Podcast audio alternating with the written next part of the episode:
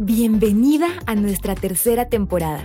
Experimenta todo lo que el amor transformador de Dios puede hacer en tu vida. Este podcast es para ti. Esperamos que disfrutes al máximo nuestro episodio de hoy. Hola, qué alegría estar nuevamente juntas. ¿Les ha pasado que les toman fotos desprevenidas y la cara queda de brava? Bueno, a mí me ha pasado. En la iglesia hay un equipo de fotografía. Ellos están pendientes de tomar y capturar momentos, pero no sé por qué a mí siempre me tomaban y cuando miraba las fotos me veía brava. En cambio mi esposo siempre se veía bien.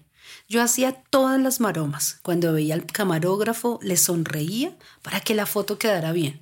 En cambio Julián ni los miraba, ni les ponía atención y siempre quedaba bien. Qué frustración.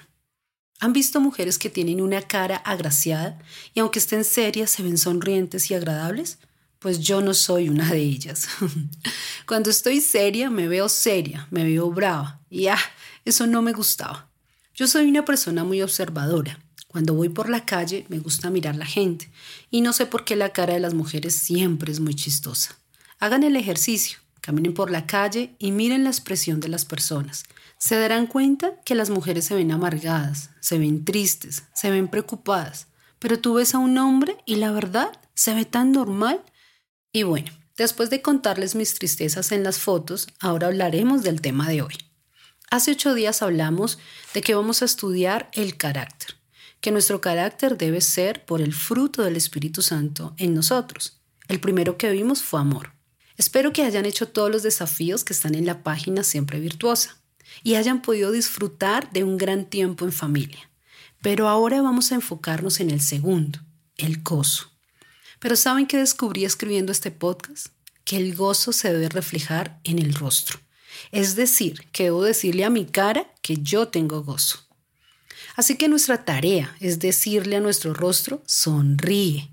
¿Pero cómo lo hago? ¿Cómo siempre tener gozo? ¿Es posible tener siempre gozo? La respuesta es sí, pero antes debemos entender algo. Debemos aprender a diferenciar la alegría del gozo. La alegría es un sentimiento que está en el alma. El gozo es el fruto del Espíritu Santo en nosotros, por lo tanto está en el Espíritu. La alegría se basa en momentos de felicidad, en momentos que pasamos que nos hacen sentir vivos y nos hacen sentir satisfacción, pero es solamente momentáneo.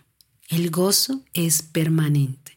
Así que la alegría depende de una situación, depende de la circunstancia. El gozo está por encima de las circunstancias. ¿Dónde se pierde el gozo? Voy a hablarte de tres situaciones que hacen que el gozo se pierda. La primera es estar fuera de mi hábitat. ¿Sabes lo que es un hábitat? Es un lugar donde vive un ser vivo, en el que puede reproducirse, alimentarse y desarrollarse. Por ejemplo, los peces. El hábitat natural es el mar o los ríos, pero los humanos se los llevan a vivir en peceras. En ambos puede sobrevivir, pero en uno vive y ese vive en mayúscula, en el otro solo sobrevive. El Salmo 16, verso 11, en la parte B dice, En tu presencia hay plenitud de gozo, delicias a tu diestra para siempre. Cuando habla de plenitud, significa el estado de una cosa o persona que ha alcanzado su momento máximo de perfección. Es decir, que solo en la presencia de Dios alcanzaremos el más alto grado de gozo que podamos experimentar. A nosotros nos pasa igual que a los peces. Fuera de la presencia de Dios sobrevivimos, tratamos de salir adelante, luchamos por tener momentos de felicidad, pero no hay plenitud Solo cuando estamos en perfecta comunión con Dios, entonces somos plenas y tenemos gozo. Entonces, ¿se puede tener siempre gozo? La respuesta es sí, pero solo hay un lugar y es en la presencia de Dios. Empezamos a amargarnos cuando estamos lejos de Dios. Entonces, ¿vives o sobrevives? Quizás te has acostumbrado a la pecera, pero vivir toda una vida ahí es abrumador. Sal y experimenta la plenitud de vivir. Juan 15 habla algo que siempre me ha confrontado. Introduce diciendo, Jesús es la vid y el Padre es el labrador, y nosotros somos las ramas. Y la frase que cala en mi corazón está en el verso 5.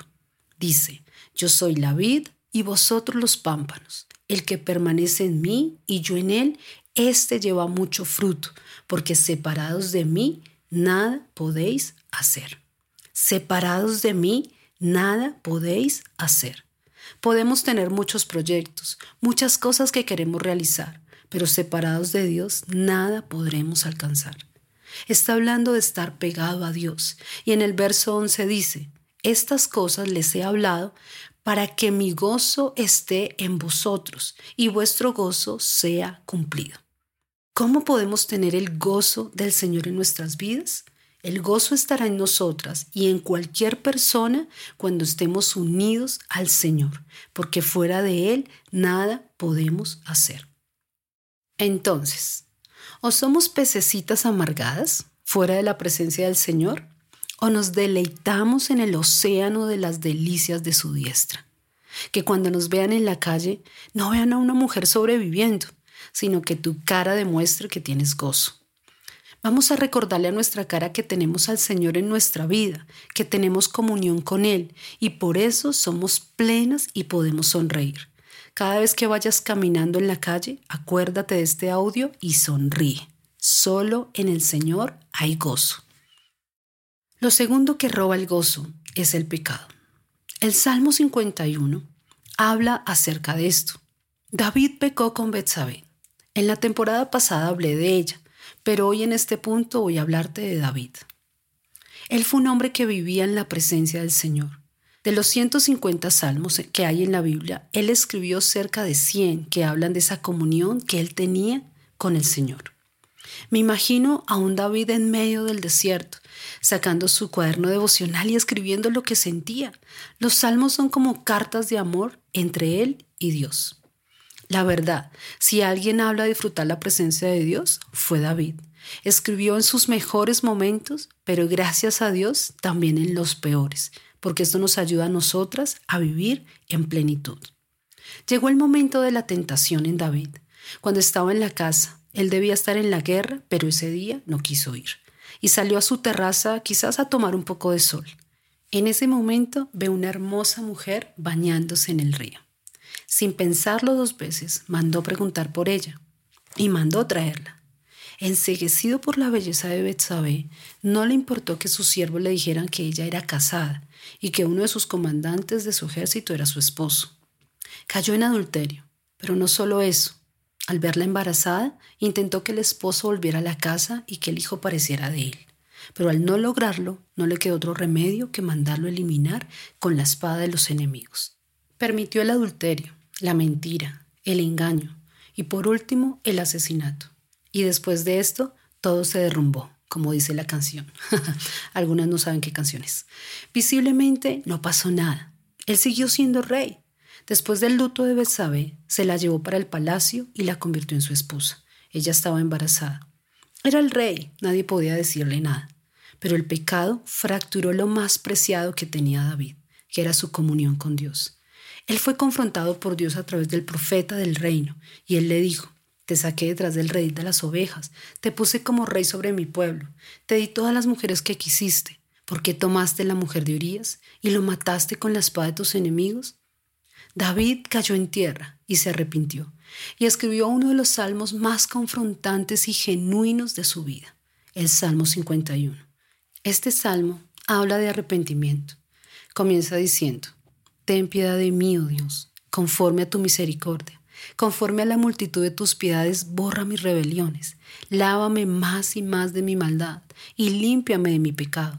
Porque yo reconozco mis rebeliones y mi pecado está siempre delante de mí. Contra ti, contra ti solo he pecado y he hecho lo malo delante de tus ojos. Es una oración genuina de arrepentimiento. Pero me gusta lo que dice el verso 11 y 12. No me eches de delante de tu presencia y no me quites tu Santo Espíritu. Devuélveme el gozo de tu salvación y un espíritu noble me sustente. Aunque aparentemente en David por fuera todo seguía igual, por dentro lo carcomía la culpa.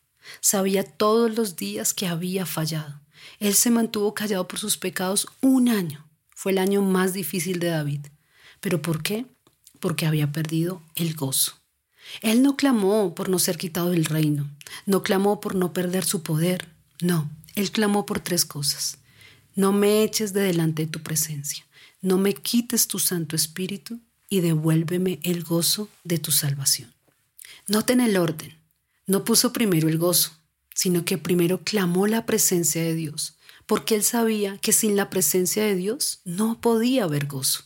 Cuando se arrepintió, sabía que necesitaba recuperar lo que había perdido, desde el momento en que se asomó por la ventana y codició a una mujer casada. El gozo era lo que él anhelaba volver a sentir. Cuando le fallamos a Dios, es inmediatamente que perdemos el gozo. Y es como si un espíritu de culpabilidad entrara a nuestra vida a atormentarnos. Por eso les digo que gracias a Dios por David que escribió este salmo en su peor momento para enseñarnos que aunque fallemos a Dios, si nosotros nos arrepentimos, vamos a ser perdonados y podemos volver a experimentar su gozo nuevamente. Pero este gozo es un gozo por saber que podemos entrar después de la muerte a una salvación eterna.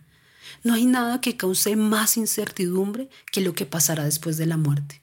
Y David sabía que él había disfrutado de la presencia de Dios en vida y que cuando él muriera no quería estar en otro lugar que en el cielo, disfrutando de su eterno amor. Cuando fallamos perdemos el gozo y se pasa de una a la condenación. Quizás tú me estás escuchando y has fallado y sabes que has perdido el gozo. Vuelve en amistad con Dios, pide perdón y lo primero que volverá a tu vida será la presencia de Dios y con ella el gozo de su salvación. El gozo de saber que hay una eternidad y que si nos arrepentimos, la recompensa será el cielo. No pierdas el gozo por el pecado. Lo tercero que intenta quitar nuestro gozo es las pruebas, los desiertos, los tiempos difíciles. Cuando pasamos por situaciones que no entendemos o que nos llegan de repente, es cierto que nos sentimos alegría, pero por eso les decía al comienzo, debemos aprender a diferenciar la alegría del gozo. Cuando decimos que nunca debemos perder el gozo, ni siquiera en los momentos más difíciles de nuestra vida, es cuando entendemos esto. Nunca estaremos alegres cuando llega el momento de la noche oscura. Por ejemplo, cuando recibes un dictamen de cáncer, no decimos, uy, qué alegría, tengo cáncer. No, porque la alegría se basa en momentos que vivimos de experiencias que traen satisfacción pero el gozo está por encima de las circunstancias. Entonces entendemos que aunque hay un examen o un dictamen como esto que no trae alegría, sino quizás todo lo contrario, el gozo es algo que nada ni nadie me lo puede robar y es algo que no se puede explicar. Quiero contarte el caso de una mujer que admiro mucho. Ella es una mujer que siempre ha sido muy servicial en la iglesia y desde que se convirtió siempre ha estado involucrada en todo pero el año pasado empezó a sentir unas molestias en su seno derecho. Después de muchos exámenes, escuchamos lo que nadie quiere escuchar. Cáncer. Es una palabra que encierra muchas cosas, pero la mayor es muerte, desasosiego, incertidumbre, dolor. Le hicieron muchos exámenes, en todos siempre orando porque Dios hiciera un milagro y quitara y desapareciera todo cáncer. Pero Dios tiene formas diferentes de moverse, como nosotros los esperamos. No porque no nos ame, sino porque Él quiere glorificarse y en una situación Él no solo quiere hacer un milagro, sino varios. Llegó el día y era inminente la cirugía, una cirugía que ninguna mujer quiere pasar, pero que solamente las más valientes han tenido que atravesar. Antes de entrar a la cirugía, Dios me dio una palabra para ella muy específica, que está en Isaías, donde Dios le daba a un rey una orden de poner sus cosas en orden porque iba a morir.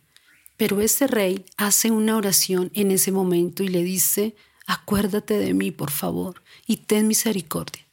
Y antes de que el profeta, que le llevó la razón al rey, saliera de su casa, Dios le da otra palabra, donde extendía su misericordia y le daba 15 años más de vida.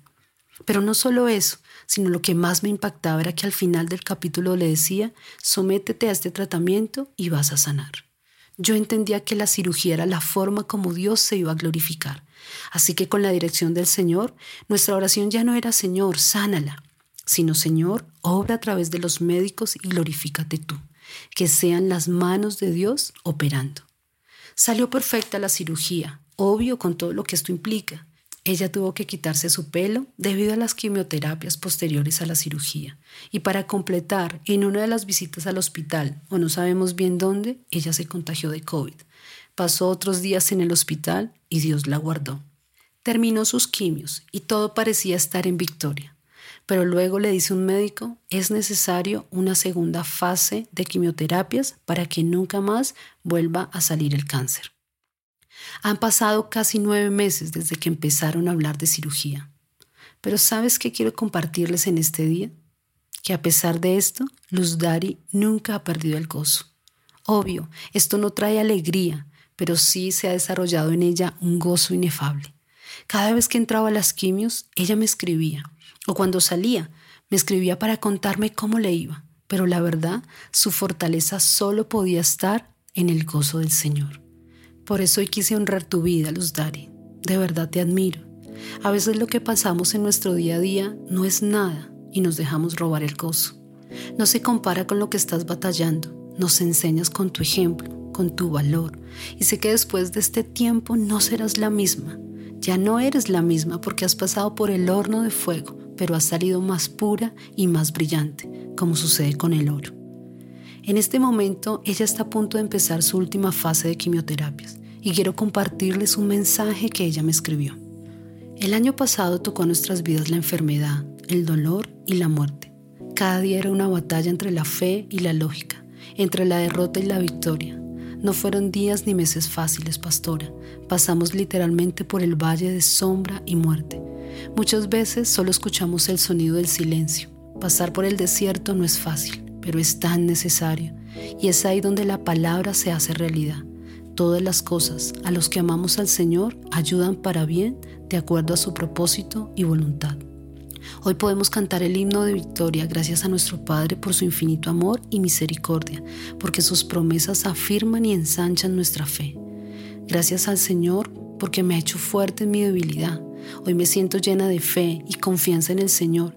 Y aunque el proceso sigue y debo someterme a dos cirugías más, cada semana estoy llena de citas médicas y muchos papeles, pero la misericordia de Dios nos ha dado todo. Quiero contarte, pastora, que ya me está saliendo de nuevo el cabello. Ayer estuve en una ecografía de las glándulas de la tiroides y todo salió muy bien. Hoy tengo cita con el endocrinólogo, luego con mastología, luego con el oncólogo y luego con el cirujano plástico. Ya el Señor me dio una palabra y estoy muy feliz porque Él está conmigo. Postdata, chao de mi vida COVID, cáncer y quimioterapias y toda mentira demoníaca de mi vida y familia. ¡Wow! La verdad, esto conmueve mi corazón. Nada ni nadie puede robar el gozo de la salvación. Nada ni nadie nos puede separar del amor de Dios. Entonces, ¿por qué dejamos que el diablo nos robe el gozo? El gozo de estar en su presencia, el gozo de la salvación, el gozo de pasar por el fuego y no quemarnos, de pasar por las inundaciones de las aguas y no ahogarnos, porque el Señor está con nosotros.